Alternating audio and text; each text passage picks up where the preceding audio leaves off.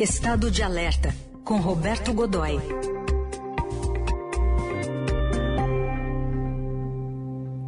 Godoy, bom dia. Bom dia, Heisen. Bom dia, Carol. Bom, bom dia. dia. amigos. Bom, estamos no 27 dia da invasão da Ucrânia pela Rússia, mas temos também aqui um, um assunto para você tratar sobre aviões aqui do Brasil, que são aviões de ataque da FAB, que fizeram uma interceptação importante no Mato Grosso do Sul. O que, que aconteceu, Godoy? Pois é, é aquela coisa de. A gente olha, o, o mundo está mudando a arquitetura dele, tá, as coisas estão. É, o desenho do mundo nunca mais vai ser o mesmo depois dessa guerra, dure ela o tempo que durar, né?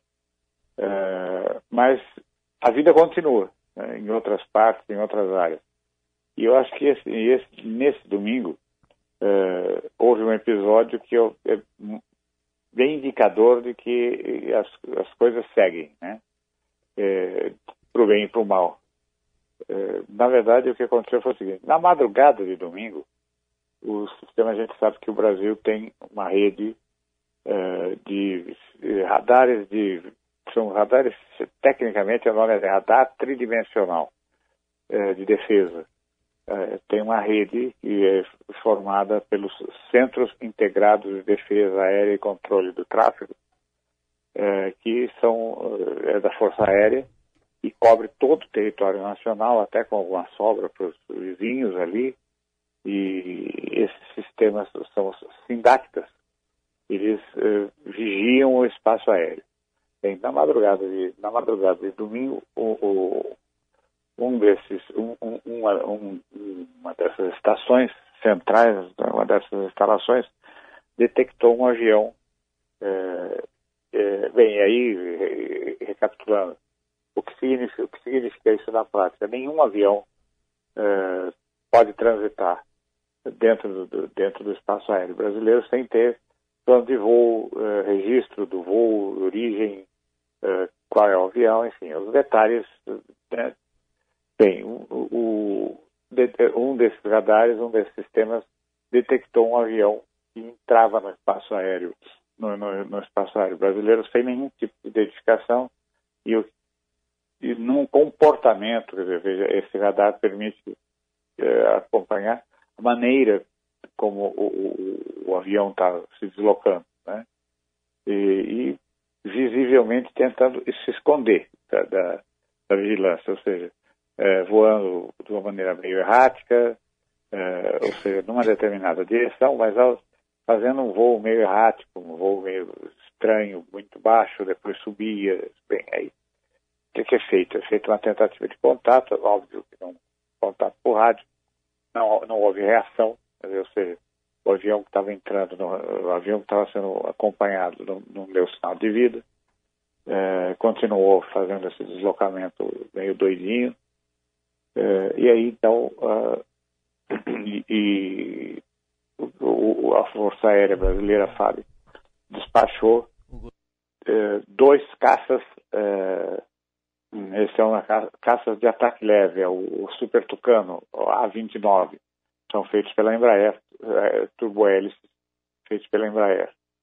e ele, ele acionou o alerta de, de de policiamento, de, de interceptação, que é quando aviões que estão preparados para decolar a qualquer momento nessa condição, para cumprir esse tipo de missão, eh, saem das suas bases. Nesse caso, foi da base de Campo Grande, no Mato Grosso do Sul.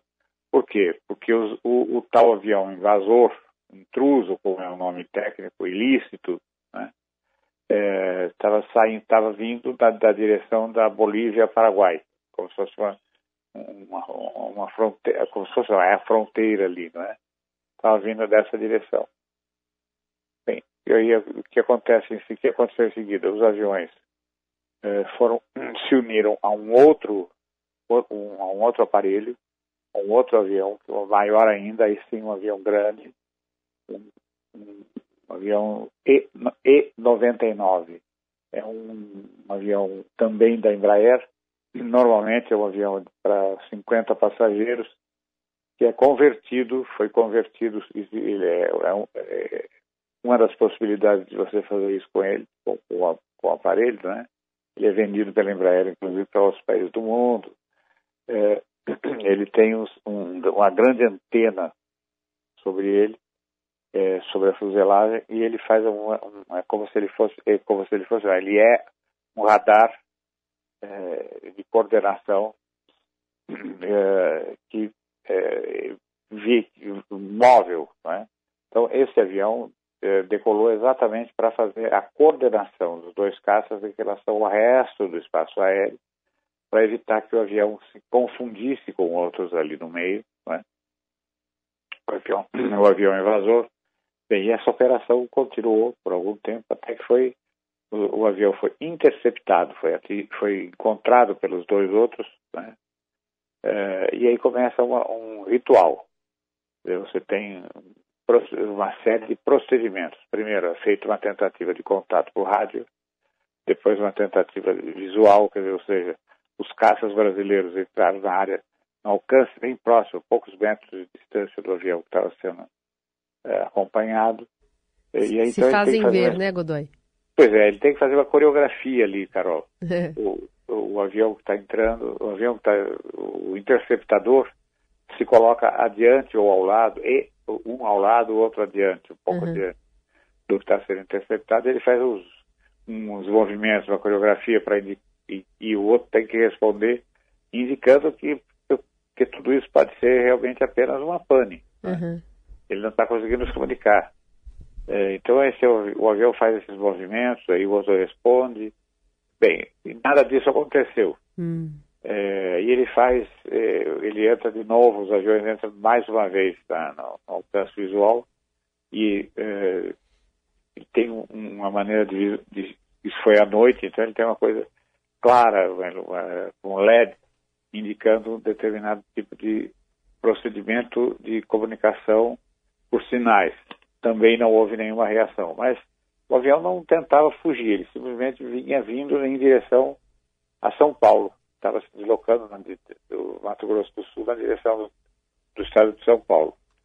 É, ele iria é, provavelmente é, para uma, pista ou de uma fazenda, uma pista clandestina, uma, uma pista de, pequena cidade, alguma coisa assim. Aí, nesse momento, o, chegou na etapa final em que ele tem a última, a última coisa que se faz nessa situação é o chamado tiro de advertência, ou seja, as metralhadoras dos aviões são acionadas, os tiros, um tiro é disparado, os tiros são disparados na frente do avião com aquela munição traçante, aquela munição que deixa uma luzinha, né, ela é iluminada. É, não chegou a esse ponto, porque aí o que, tu, que, o que é que os dois aviões queriam? Que o, a, que o avião intruso fosse numa determinada direção. E eles estavam é, se posicionam de tal forma que é como se fosse induzindo o avião a seguir nessa direção. E aí o piloto, que com certeza conhece os procedimentos, passou a seguir, passou a obedecer, embora não tenha feito nenhum contato, passou a obedecer essa, essa indicação e ele não chegou ao que seria, aí sim, a etapa final, que é o chamado tiro de abate. O avião teria sido derrubado, né? e seria uma coisa muito grave. É, mas não, aí ele seguiu, veio em direção, continuou se deslocando em direção ao aeroporto, ele estava sendo conduzido em direção ao aeroporto de Campo Grande e lá desceu. E aí, quem o esperava na, no, no, na, terra, né, quem estava no solo, era uma equipe da Polícia Federal.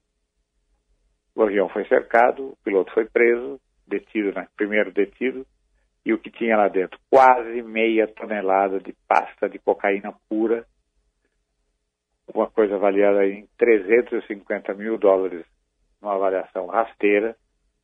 O avião estava levando esse, o piloto estava transportando isso tudo para entregar para o tráfico aqui dentro de São Paulo, dentro do estado de São Paulo, de onde ele seria distribuído e revendido.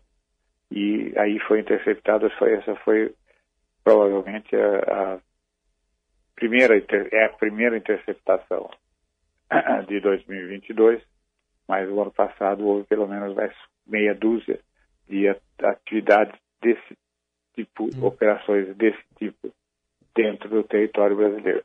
É uma coisa muito séria, mas é uma boa demonstração de como é que a gente cuida disso num nível que combina ação policial, forças armadas, eh, tecnologia e, sobretudo, eh, essa, esse controle do espaço aéreo, né, Carol uhum. e Heisen? Muito bem, história quase de cinema nos céus do Mato Grosso do Sul, contada hoje pelo Roberto Godoy. Godoy, obrigado, até a próxima. Um grande abraço, até a próxima.